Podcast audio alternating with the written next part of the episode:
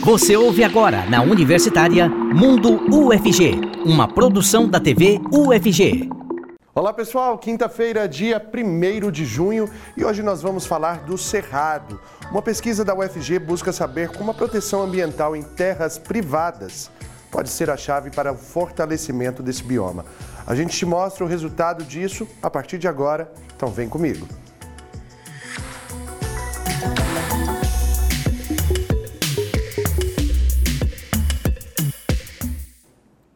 Seja muito bem-vinda e bem-vindo você que acompanha a gente aqui pela TV UFG e na Rádio Universitária 870 AM. Eu sou Cássio Neves, um homem negro de pele clara, com cabelos black power, que hoje estão amarrados em coque, e eu uso barba. Nesse bloco, o intérprete de Libras é o professor Diego Barbosa, coordenador do Labitave. Ele se descreve como um homem de pele branca, com cabelos e olhos castanhos e usa barba cheia. E eu te convido também a vir participar com a gente por meio do nosso WhatsApp, o número é o 62 99181 1406. Mande sua mensagem, interage aqui com a gente, vai lá no nosso Instagram também, arroba TVUFG e participe. E eu já vou caminhando ali para as nossas telinhas para conversar com os nossos convidados de hoje aqui comigo, o professor Paulo de Marco ele que é professor do Departamento de Ecologia da UFG, ele se descreve como um homem branco, com cabelos pretos, com mechas grisalhas, ele usa óculos também, tem um sorriso largo. Coisa boa, né? Sorriso faz a diferença.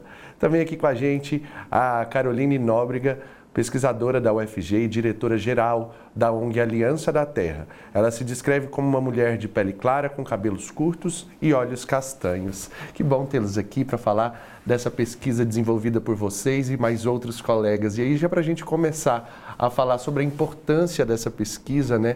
Eu quero que o professor Paulo comece falando para a gente que, inclusive, teve um destaque aí. Vocês conseguiram um destaque muito importante em uma revista também grandiosa, né, professor? Seja muito bem-vindo. Cássio, estou muito feliz de estar aqui com vocês.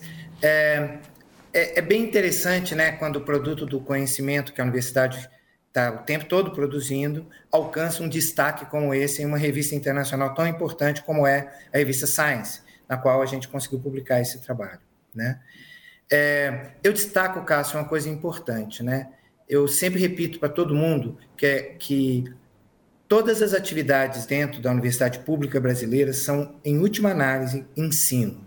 Então, essa é uma pesquisa, mas durante o processo da pesquisa, nós também estamos formando novos pesquisadores. E é Com é interessante, certeza. né? A doutora Caroline, que está aqui, ela fez sua graduação, seu mestrado, seu doutorado na UFG. E os outros colegas, vários dos outros colegas, também fizeram mestrado e doutorado na UFG, e alguns deles estavam em formação durante o tempo que nós estávamos fazendo essa pesquisa. Né? Você me perguntou sobre a importância dela, né? É, ela tem várias dimensões. A primeira dimensão, que inclusive foi algo é, levantado inicialmente exatamente pela doutora Caroline, é, é que quase todo o esforço que nós fazemos para a conservação da biodiversidade está sendo feito pensado nas terras públicas administradas pelo Estado brasileiro. E apesar disso ser com certeza uma estratégia correta e importante, e é assim no mundo todo, é, há uma necessidade de nós expandirmos esse olhar e também entendermos qual o significado das áreas privadas para a conservação da biodiversidade e se torna particularmente importante no processo que aconteceu da mudança do nosso antigo Código Florestal para o atual Código da, da Floresta Nativa. É, essa é uma discussão extremamente importante para a sociedade e nós tentamos recolher evidências científicas que servissem para nós avaliarmos isso. Evidentemente no processo de fazer isso nós também entendemos que essa é uma questão de interesse mundial, que no mundo todo é, as pessoas têm interesse de tentar entender isso e que essa informação não existia. E isso talvez seja uma das razões pelas quais o artigo ganhou esse destaque, sendo publicado na, na revista Science. Doutora Carolina, e aí, olha, que olhar importante, né?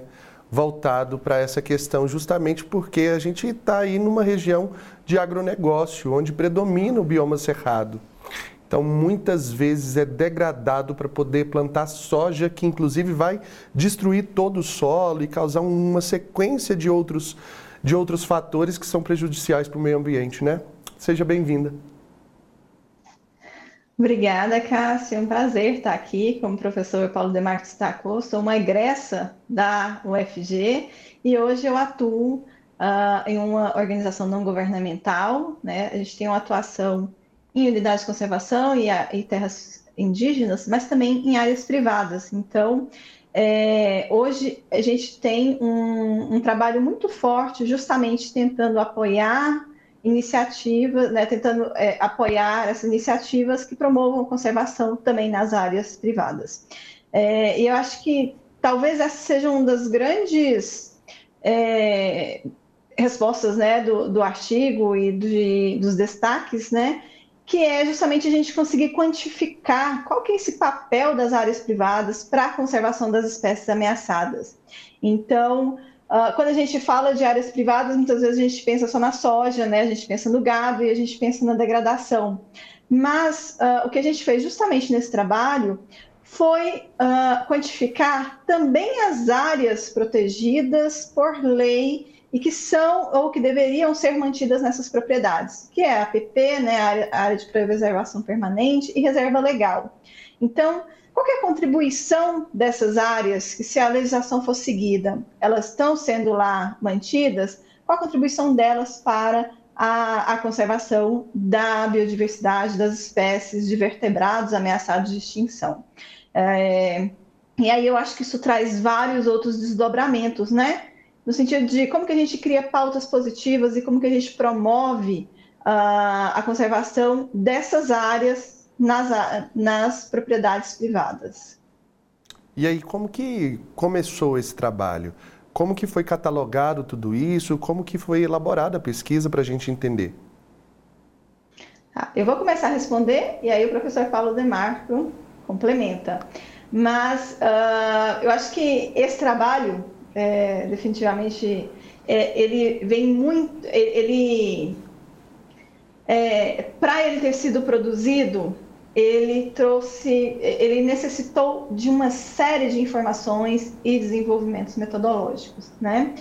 Uh, e algumas informações que alguns anos atrás não estavam disponíveis, como é o caso da mudança do Código Florestal, que o professor Paulo Demarco citou, e a gente, quando a gente passou a ter acesso ao CAR, que é essa informação autodeclaratória dos produtores rurais, mas que eles mapeiam nas suas propriedades aonde você tem área produtiva e onde você tem área de proteção. Então, é, entre os vários desenvolvimentos metodológicos e de disponibilidade de disponibilização de dados, é, esse trabalho ele só foi possível Uh, um dos fatores, a gente passou a ter essa base de dados nacional, que é a informação das áreas privadas uh, e aonde essas áreas protegidas dentro dessas propriedades estão situadas. É, além dessa, desse conhecimento, a gente tem também um importante é, desenvolvimento que a gente precisou, que precisou ser feito nos últimos tempos, que é a gente conseguir mapear aonde estão as espécies ameaçadas de extinção. Parece óbvio, né? Mas essa é uma limitação que a gente tem hoje. A gente tem muitas espécies que estão ameaçadas de extinção e que a gente tem muito pouca informação sobre elas. A gente não sabe onde elas estão. Às vezes a gente tem poucos registros de ocorrência. E aí eu acho que esse é um dos desenvolvimentos que o professor Paulo Demar tem liderado no laboratório dele, com todos esses colaboradores, muitos que fizeram até parte desse artigo, e acho que ele pode falar com um pouco mais até de propriedade.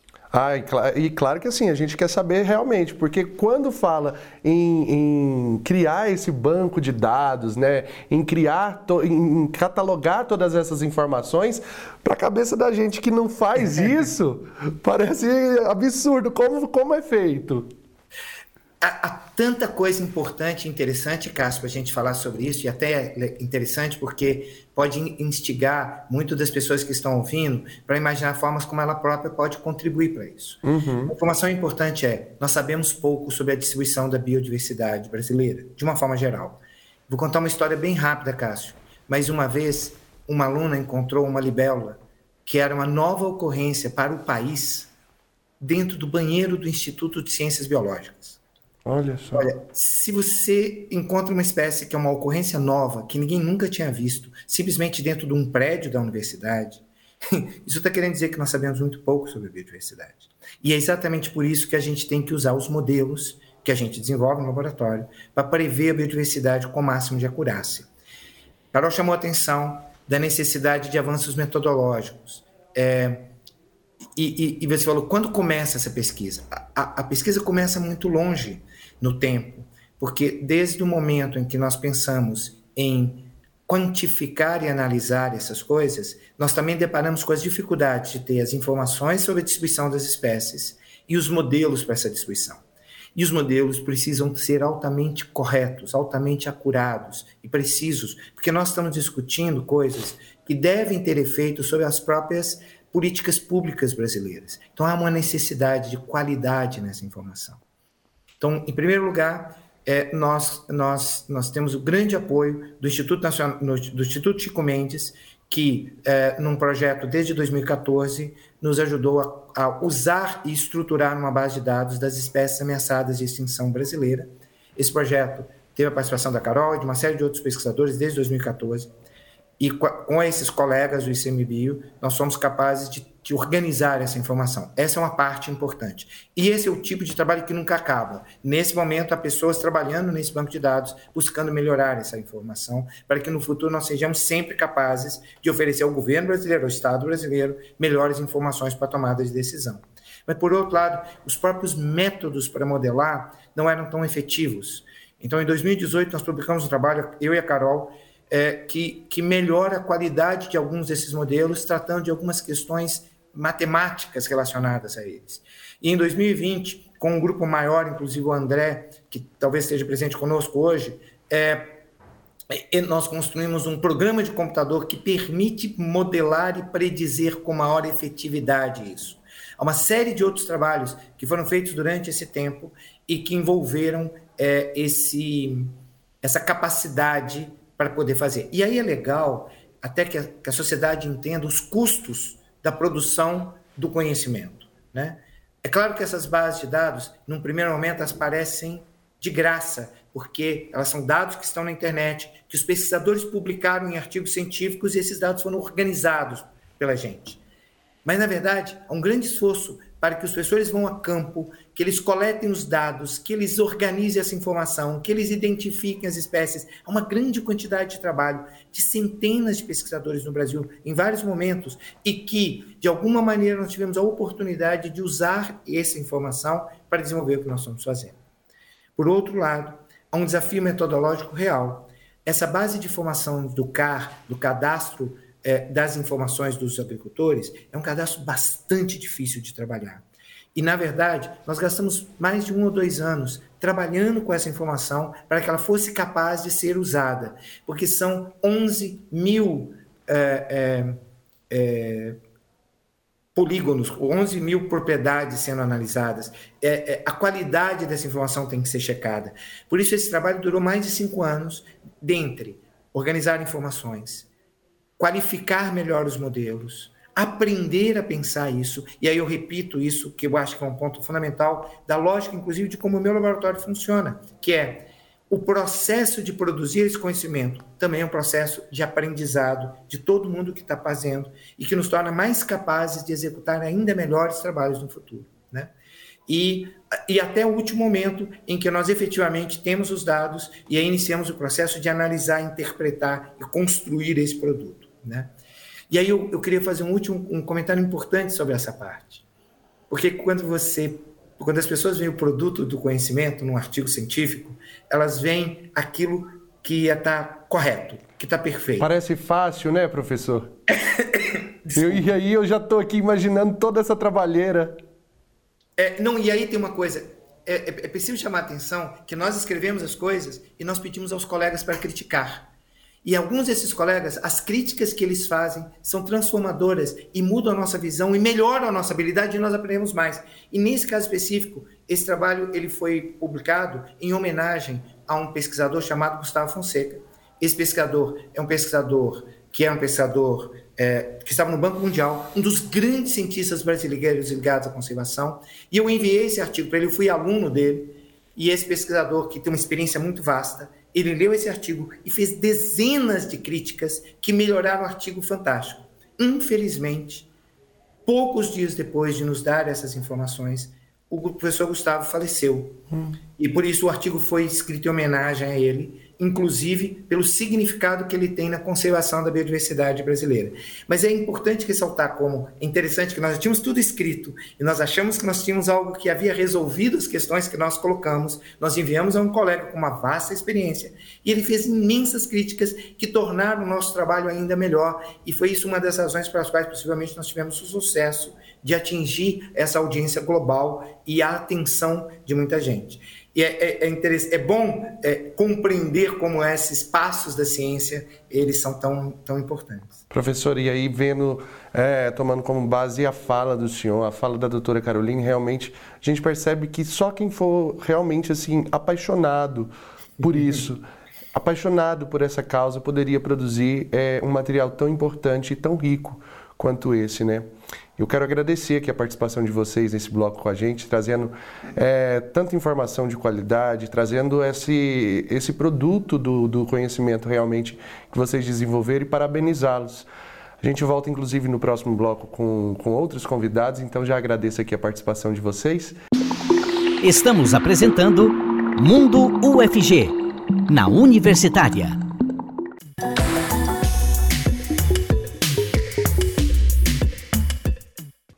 Muito bem, já estamos de volta com o Mundo UFG. Seja muito bem-vindo e muito bem-vindo novamente aqui a esse segundo bloco, que inclusive nós estamos aqui com o intérprete de Libras, que é o Weber Flávio, integrante do Labitável. Ele se descreve como um homem branco, com olhos castanhos escuros, poucos cabelos e barba cheia. E agora contamos também com a presença aqui do André Andrade, doutor em Ecologia e Evolução pela Universidade Federal de Goiás. Ele se descreve como um homem jovem, de pele clara, com barba, cabelos e olhos castanhos e ele usa óculos. Também aqui com a gente o Rodrigo Souza, doutor em Ciências Ambientais pela Universidade Federal de Goiás. Ele se descreve como um homem branco, com olhos e cabelos castanhos e que ele usa barba também. Sejam muito bem-vindos, que bom tê-los aqui. E aí, para a gente já então é, continuar nesse nosso bate-papo, no primeiro bloco, é, nós discutíamos sobre é, essa questão de como montar realmente o, o, banco de dados, né? Esse trabalho exaustivo muitas vezes dos pesquisadores para conseguir é, reunir todas essas informações. E aí o professor Paulo falava sobre é, a aparição de uma libélula dentro de um banheiro, descoberto, por exemplo, por uma aluna que acabou encontrando essa libélula por ali. Isso me fez levantar, na verdade, assim, levantou em mim uma, uma um questionamento, porque às vezes a gente vê na nossa cidade algumas espécies que há muito tempo a gente não via mais ou que nunca tinham sido vistas em grande quantidade e acabam aparecendo. Curicaca, por exemplo, aquele bicho do, do, do, do bico bem é, extenso. Era um animal que a gente quase não via. Hoje em dia parece que eles tomaram conta da cidade. E eu quero que o André explique isso para a gente. Seja muito bem-vindo. Boa tarde, Cássio. Boa tarde, todo mundo. É, obrigado por estar aqui. A, a Curicaca é um caso é um caso interessante porque eu não sou de Goiás, né? Eu sou de BH e aí quando eu cheguei assim, eu vi uma Curicaca, eu achei o, o, o, bicho mais estranho assim que eu já tinha visto. E não tem muito tempo que ela reapareceu aqui na cidade não, viu? Então se bobear, eu, eu cheguei foi junto com ela. porque quando eu cheguei ela já estava começando a estar em todo lugar e depois realmente como você falou, qualquer lugar que você olhava você via ela. É, então, um dos vários processos podem estar acontecendo para o retorno das curicacas, por exemplo, né? É, a gente pode estar pensando que o clima está mudando, então agora essas regiões que não eram boas para curicaca acontecer, agora são boas para curicaca, então acaba que a curicaca está tá ocupando. É, mas a gente também, em, em, em um tempo, uma escala de tempo menor, né, a gente está mudando muito o, nosso, o ambiente, né? Então, o que principalmente o que a gente está fazendo, as transformações que a gente faz no ambiente, é, elas estão muito relacionadas com abertura de áreas. Então a gente derruba uma floresta, derruba uma, por exemplo, se a gente pegar o Cerrado, né, que a gente está mais conhecido, aquele campo mais ou menos aberto, limpo, mas com muitas árvores. Então, geralmente, a gente vai derrubar essas árvores, vai fazer, vai criar uma pastagem, vai criar uma área de agricultura, vai deixar uma área mais de gramíneas, né? Então, essa transformação das áreas, essa transformação do, do hábitat, ela acaba é, propiciando com que outras espécies elas consigam sobreviver melhor nesse lugar. O que pode ser, por exemplo, o caso da curicaca. Uhum. Geralmente, eu costumava ver curicaca, geralmente em, onde tinha uma, mais grama, onde tinha umas áreas mais abertas, onde tinha mais capim, mais coisas assim. Cemitério tem demais, né, professor? Curicaca, sim. Em cemitério, por exemplo, que tem essa quantidade de gramado, é, é, é, é comum, inclusive, da gente ver muito. Justamente porque elas então fazem, é, elas gostam desse tipo de espaço. Mas assim como a, como a Curicaca, também as araras, que assim, têm tomado conta da cidade. Então a gente percebe que é, é, é pode tomar como, como base que quando essas espécies que não eram tão vistas passam a aparecer, é por conta de algum tipo de mudança climática, degradação, alguma mudança ali no ambiente aconteceu. Isso, geralmente se a gente tem uma espécie que não era comum e a gente costuma ver ela mais frequente, é numa escala de tempo menor, assim, que, por exemplo, há cinco anos atrás eu não via, hoje eu já estou começando a ver mais. Uhum. Geralmente é porque a gente fez uma transformação no ambiente e agora esse ambiente ele acaba sendo mais propício para aquela espécie sobreviver, né? Então, a Curicaca é um ótimo exemplo, como você falou. Áreas mais abertas, né? cemitério, pastagem. Então, quando a gente faz essas formações, as espécies, essas espécies que para a gente são novas, né? elas começam a aparecer mais. E espécies que a gente costumava ver também, elas começam a ser cada vez mais raras. Né? Uhum. Então, Rodrigo, e aí, é, seja muito bem-vindo também. Explique para a gente sobre a base de dados construída por meio de um computador, né, coletando todas essas informações que fazem parte desse trabalho de você. Nisso, eu, eu acho que é interessante falar um pouco sobre a ideia da origem do trabalho que a gente está comentando aqui, né? Uhum. Porque o professor Paulo Demarco, assim como a outra pesquisadora também que Doutora Caroline.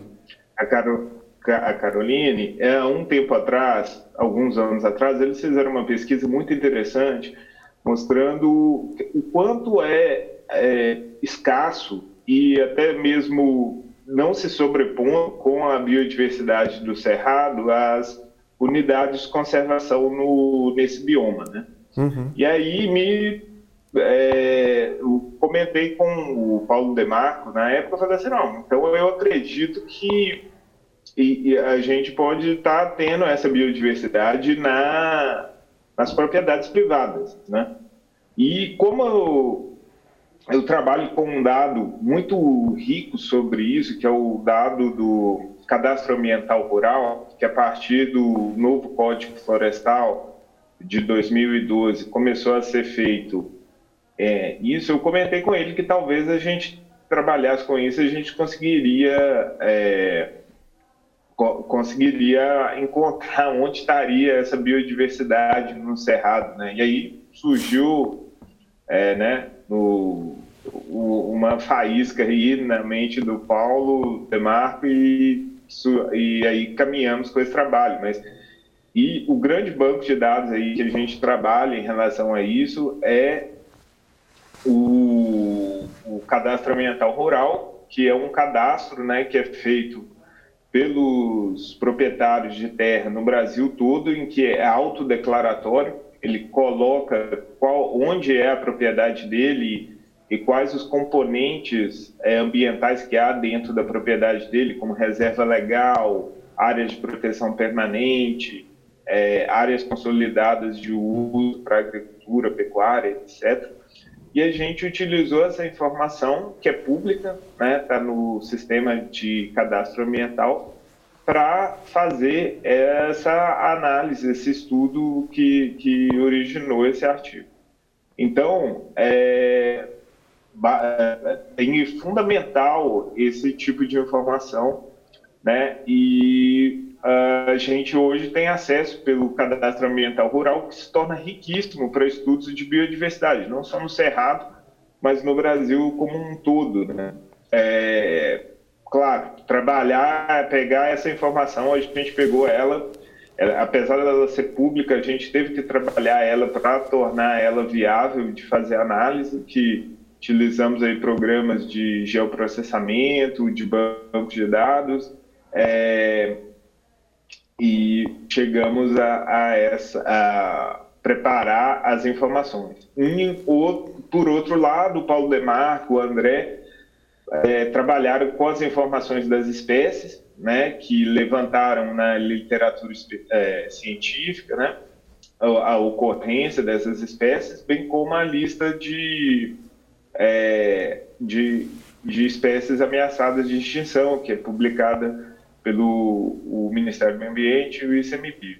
Rodrigo, então, e aí gente... é ah. uma, uma questão assim que a gente fica realmente querendo trazer para quem nos assiste. Diante de, de todo esse estudo, né, foram cerca de cinco anos vocês fazendo essa pesquisa, desenvolvendo todo esse trabalho, que é riquíssimo mesmo. Qual seria aquela dica para a gente poder dar para quem não entende tanto de, de, eh, dessa complexidade de tudo isso, mas qual que seria aquela dica mesmo para dar para o cidadão comum de preservar esse, esse ambiente e preservar esse cerrado no dia a dia? André, pode explicar para a gente? É, eu acho que o que talvez a mensagem mais impactante que, que ficou para mim desse artigo é que quando a gente pensa conservação, geralmente a gente está pensando aquelas unidades de conservação que o governo estabelece, né?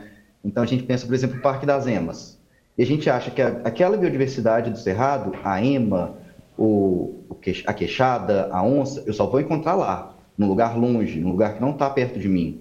Mas com, com esse trabalho que a gente mostrou, é que não, que a gente consegue, esses, esses pequenos fragmentos que a gente tem, né? Então, por exemplo, a floresta, ela, é, quem tem uma propriedade rural, ele tem que deixar um fragmento de, de, de vegetação nativa ali por lei. Uhum. Esse fragmento ele é muito importante. Esse fragmento, ele pode sim, a gente pode sim encontrar uma onça, a gente pode encontrar anta, ema. Então, a, a, a proteção da biodiversidade ela não vai ser só reclusa e, e obrigação, é, obrigação do governo com unidade de conservação. É um, um, um papel muito mais conjunto, é uma rede muito mais interligada e as propriedades rurais, a gente mesmo tem um papel muito importante nessa, nessa preservação. E aí é muito preocupante quando, por exemplo, um dono de uma propriedade rural encontra uma onça ali no seu, na sua propriedade e acaba querendo sumir com ela dali para que ela não não mate o gado, não mate algum animal que ele cria ali para poder é, transformar isso em dinheiro. É muito importante ter essa conscientização justamente para saber que a regulação de todo esse sistema, ele depende desse animal que faz parte, que está ali dentro da propriedade dele, né, Rodrigo?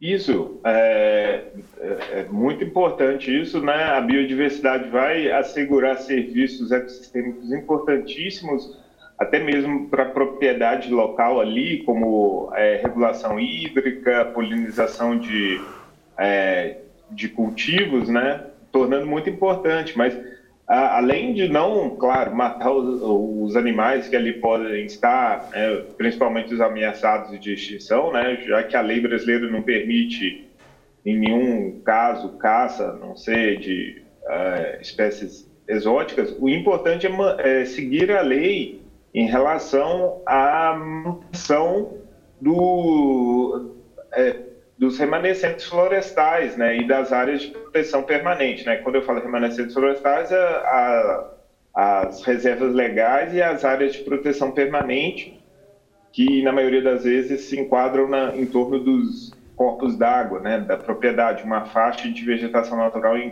torno dos corpos d'água e em topos de morro.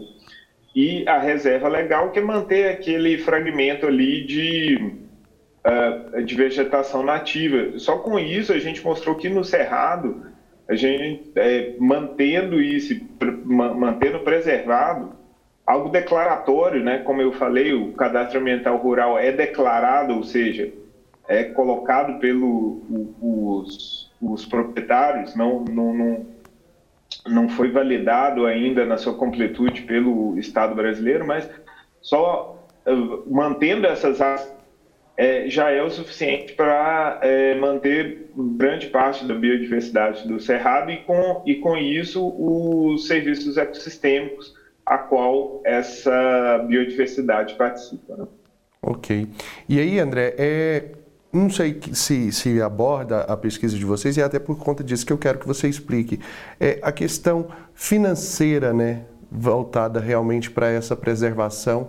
É, no caso de, de um dono e de uma, de, um, de uma propriedade que, que seja de preservação e tudo mais, é, para ele, em termos financeiros, é muito mais satisfatório que ele mantenha também essa biodiversidade, porque ela vai acabar influenciando na produção dele de outra, de outra maneira, né?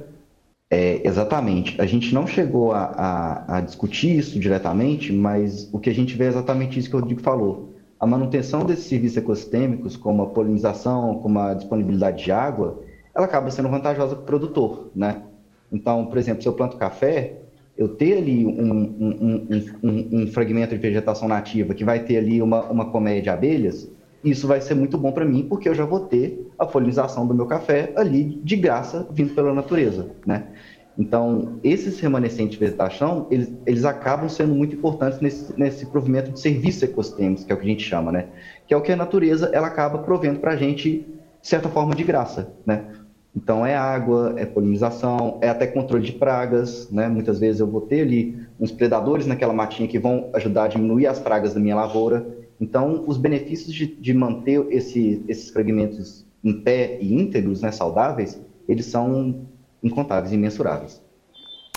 É, e aí a gente já está caminhando aqui para o final do nosso bloco e eu quero mais uma vez agradecer a vocês pela contribuição Parabenizar também pelo trabalho. Trabalho conjunto aí reuniu vários pesquisadores e traz essa grandiosidade né, de conhecimento para a gente, é, que com certeza vai influenciar aí na nossa vida, numa qualidade de vida muito melhor.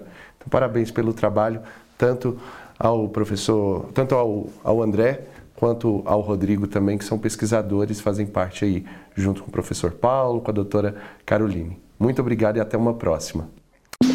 Estamos de volta com Mundo UFG, na Universitária.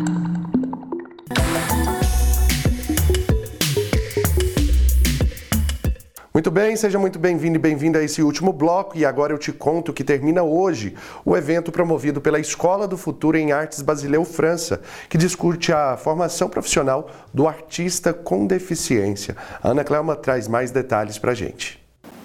Hoje nós vamos falar sobre o evento que ocorre aqui no Teatro Escola Basileu França. É o, é o evento Corpos Inclusivos e as Poéticas de Acessibilidade. Mas antes, eu vou fazer a minha autodescrição. Eu sou uma mulher negra de pele clara, tenho cabelos pretos, cacheados, logo abaixo dos ombros e uso óculos. E nós recebemos aqui a professora Marlene Dornelles, que é professora da UFG, né? E está aqui também participando e também fazendo parte da organização do evento, né? professora? Ela se descreve como uma mulher negra de pele parda, tem cabelos encaracolados na altura dos ombros e rosto afilado. Professora, conta um pouco para a gente sobre a programação. Como vai? É, então, a programação desse primeiro encontro, né, que é uma parceria da Escola do Futuro em Artes Basileu França e a UFG, ela vai trazer uma programação para pensar na formação do artista com deficiência e nas questões de acessibilidade cultural. Nós começamos no dia 31, de manhã nós convidamos algumas instituições da cidade de Goiânia que já vem há algum tempo trabalhando com foco na pessoa com deficiência, na arte, seja no campo da educação ou da reabilitação. À tarde, a gente continua com uma programação que a gente está chamando de sarau artístico, onde essas mesmas entidades que vão estar conversando com a gente vão apresentar uh, números de dança, de música, de teatro, de contação de história. É, e à noite, também, no Teatro Basileu França, às 19 horas, a gente vai ter um encontro é, de companhias e grupos que já têm projetos aprovados, que já estão na cena artística de Goiânia. E o tema desse encontro é Eu sou, eu quero, eu faço arte.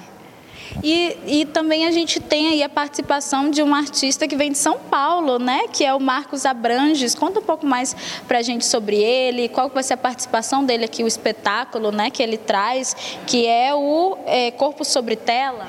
Então, para fechar o nosso evento, a gente teve o desejo, né? E estamos realizando a participação de um artista nacional. Para quê? Para nos mostrar e provocar, né? Essa ideia de que sim, a gente pode pensar na formação artística profissional. E o Marcos é um performance artista que circulou para esse trabalho, inclusive ele já veio a Goiânia, que se chama Corpo em Tela. E ele também vai estar nos oferecendo uma oficina que vai falar sobre dança e acessibilidade para o público em geral. E o importante dizer que toda essa programação é gratuita aqui no Teatro Escola Basileu França. Olha só, programação gratuita, professora, muito obrigada, tá? Participar aqui com a gente iam emagrecendo, ficavam fracas, e a gente discutia isso com todas as pessoas no grupo, né? Pessoas. E agora nós vamos conversar com a Renata Curado, que é coordenadora de arte e cultura aqui do Basileu França, e ela se descreve como uma mulher branca, tem cabelos médios, castanho, castanhos claros e olhos castanhos também. Renata, essa é a primeira vez que esse evento aqui acontece, né, no Teatro Basileu França. Como que surgiu a ideia e como foi a organização dele?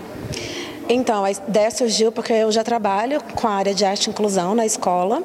Trabalhamos com a entrada, permanência e êxito dos estudantes e artistas com deficiência na Escola Basileu França. Então, pensamos em um evento para celebrar a presença da pessoa com deficiência no mundo da arte, tanto pensando na profissionalização dessas pessoas, quanto pensando na formação inicial e técnica dessas pessoas com deficiência no mundo da arte. Né? Trazendo um pouco desse debate sobre que corpos podem ocupar quais lugares, a gente traz a perspectiva que todos os corpos podem ocupar quaisquer lugares. Além de direito, a, a pessoa com deficiência também é um ser criativo e por isso a gente chama o evento de Corpos Inclusivos e as Poéticas de Acessibilidade, porque a gente quer desconstruir um pouco esse discurso da dificuldade, da limitação que, que geralmente vem carregado quando a gente pensa na pessoa com deficiência e desconstruir isso para construir um outro discurso da potência, da poética que existe nesses processos criativos. Por isso que a gente está trazendo um artista de fora com um artista profissional com deficiência. E esse é um evento aberto a toda a comunidade, né? Qual é a importância de discutir a formação profissional de artistas com deficiência aqui nesse espaço, que é um espaço de formação desses artistas? Sim, eu acho que é importante para a gente desmistificar, né, que a escola não é que a escola de arte ou quaisquer escola de arte, não, não só essa, não são espaços inclusivos. Pelo contrário, a Escola Brasileira França tem uma coordenação que trata disso e também às vezes tem um pensamento no senso comum de que o corpo que faz arte, a pessoa que faz arte também busca alcançar alguma perfeição, né? E o que é a perfeição também? A gente também quer desconstruir é, essas ideias de, de padrão de beleza ou a gente chama do mundo da bipedia né, que somos, somos nós, né, que andamos, é, e pensando na inclusão de quaisquer deficiências, seja uma deficiência motora, uma deficiência intelectual, pessoas autistas. Então, acho que a importância é que a sociedade entenda que essas pessoas podem ocupar quaisquer lugares, né, do mundo do trabalho, do mundo social e especificamente aqui no nosso trabalho no mundo da arte. Muito bacana, muito obrigada, Renata Curado, por participar aqui com a gente. Aí fica o convite, porque o último espetáculo né, acontece às sete da noite aqui no Teatro Escola Basileu França. É, fica na Avenida Universitária, número 1750, número 1750, no setor leste universitário. Então venha, participe, que ainda dá tempo. Muito obrigado, Ana Clelma. E olha só, para quem não sabe onde fica, gente, bem ali em frente aos aqueles postos né, de, de água da Saneago, no setor universitário próximo da Praça da Bíblia, tá bom? Mudando de assunto, agora a gente fala que há 19 anos o Centro de Empreendedorismo e Incubação da Universidade Federal de Goiás capacita empreendedores e oferece educação empreendedora para estudantes da UFG e outras instituições. Vamos conferir.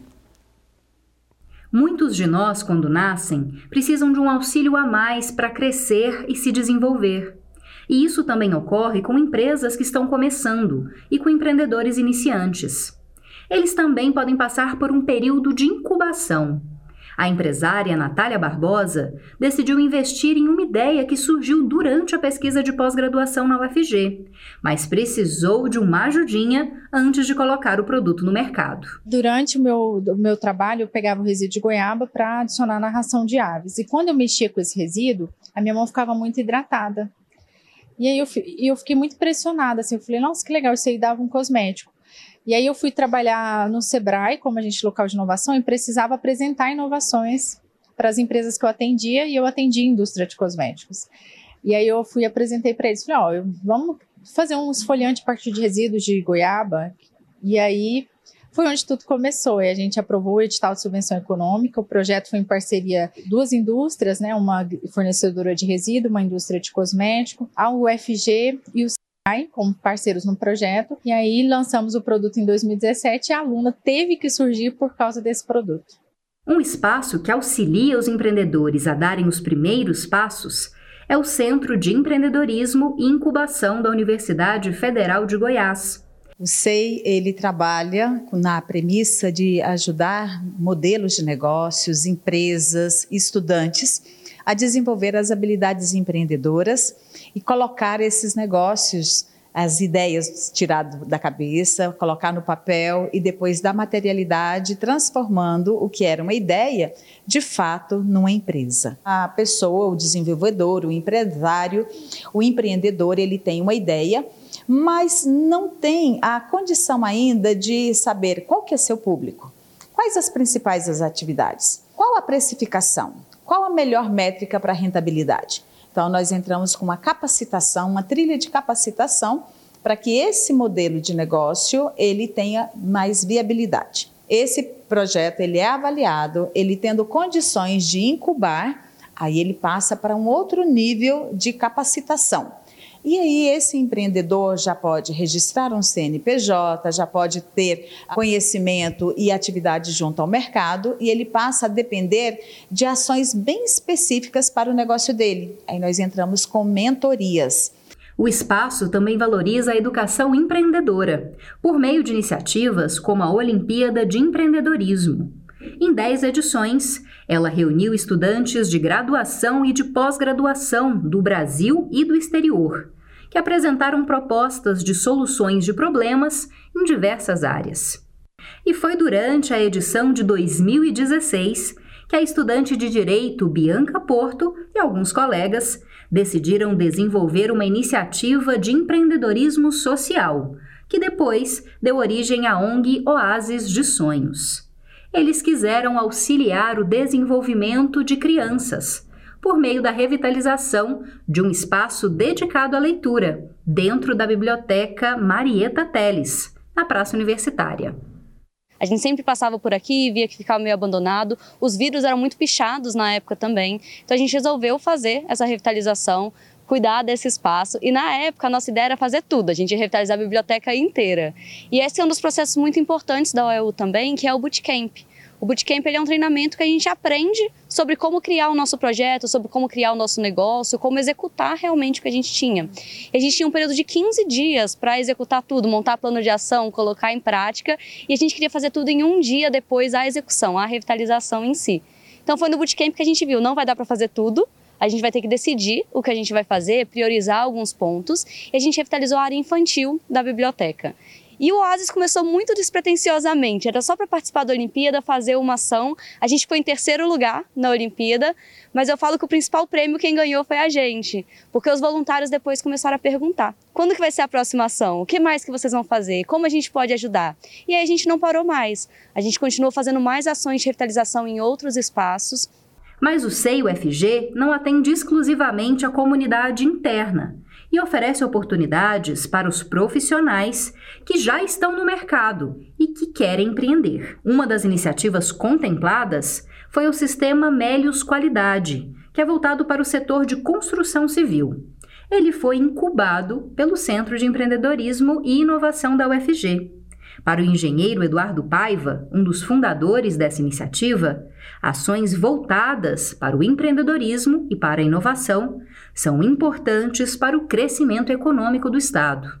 O desenvolvimento assim, econômico ele vem das inovações, né? onde você destaca, ganha mercados. Né? Então, é, a gente tem muitas, a universidade tem acesso, né, tem muitas ideias pioneiras, mas que muitas vezes não viram negócios, né, não viram produtos no mercado. Então o SEI vem para fazer essa, essa mescla aí, né, do, que, do conhecimento da universidade com, com a necessidade do mercado. Vamos mantendo aí essa parceria para que esses negócios de fato estruturem-se no mercado, trazendo novidades, tecnologias, inovações, claro, trazendo a geração de empregos também.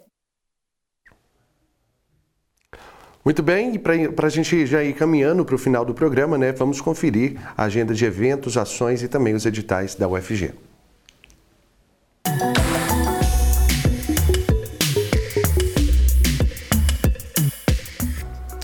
Oi, gente! Como vocês estão? Eu espero que sejam bem. E para ficar ainda melhor, começa agora mais uma Agenda FG, que hoje tem dicas acadêmicas e de emprego para você. Mas antes disso, eu peço licença para me apresentar. Sou Igor Rodrigues, um homem jovem, negro de pele clara, com cabelos escuros e curtos.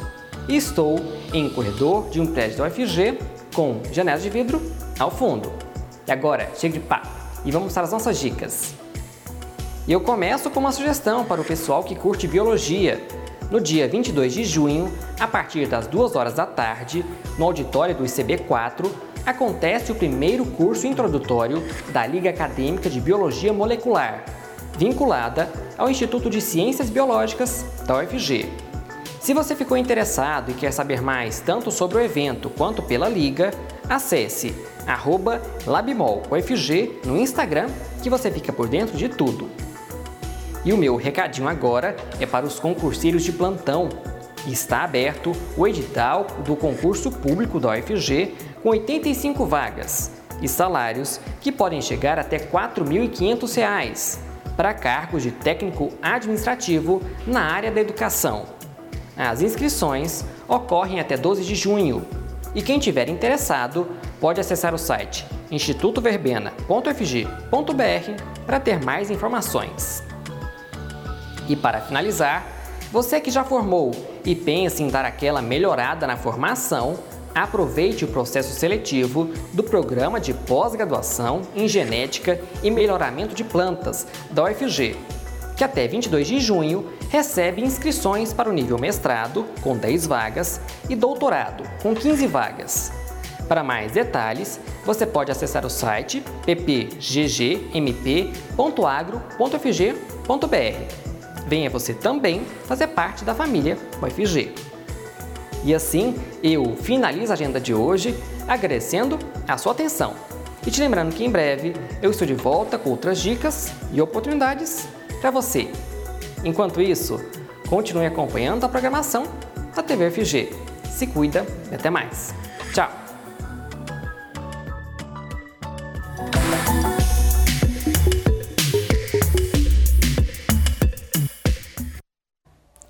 É isso então, e se você quiser ver ou rever qualquer episódio do Mundo FG, é só procurar o nosso YouTube, lá a gente faz a transmissão ao vivo e também deixa todos os programas disponíveis para você.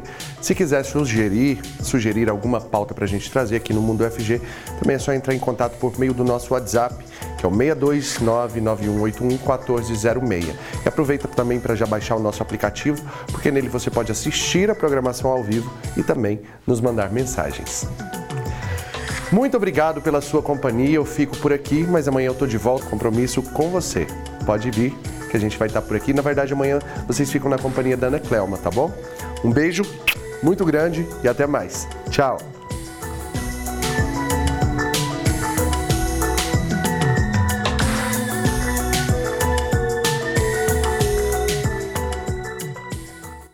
Você ouviu na Universitária Mundo UFG, uma produção da TV UFG.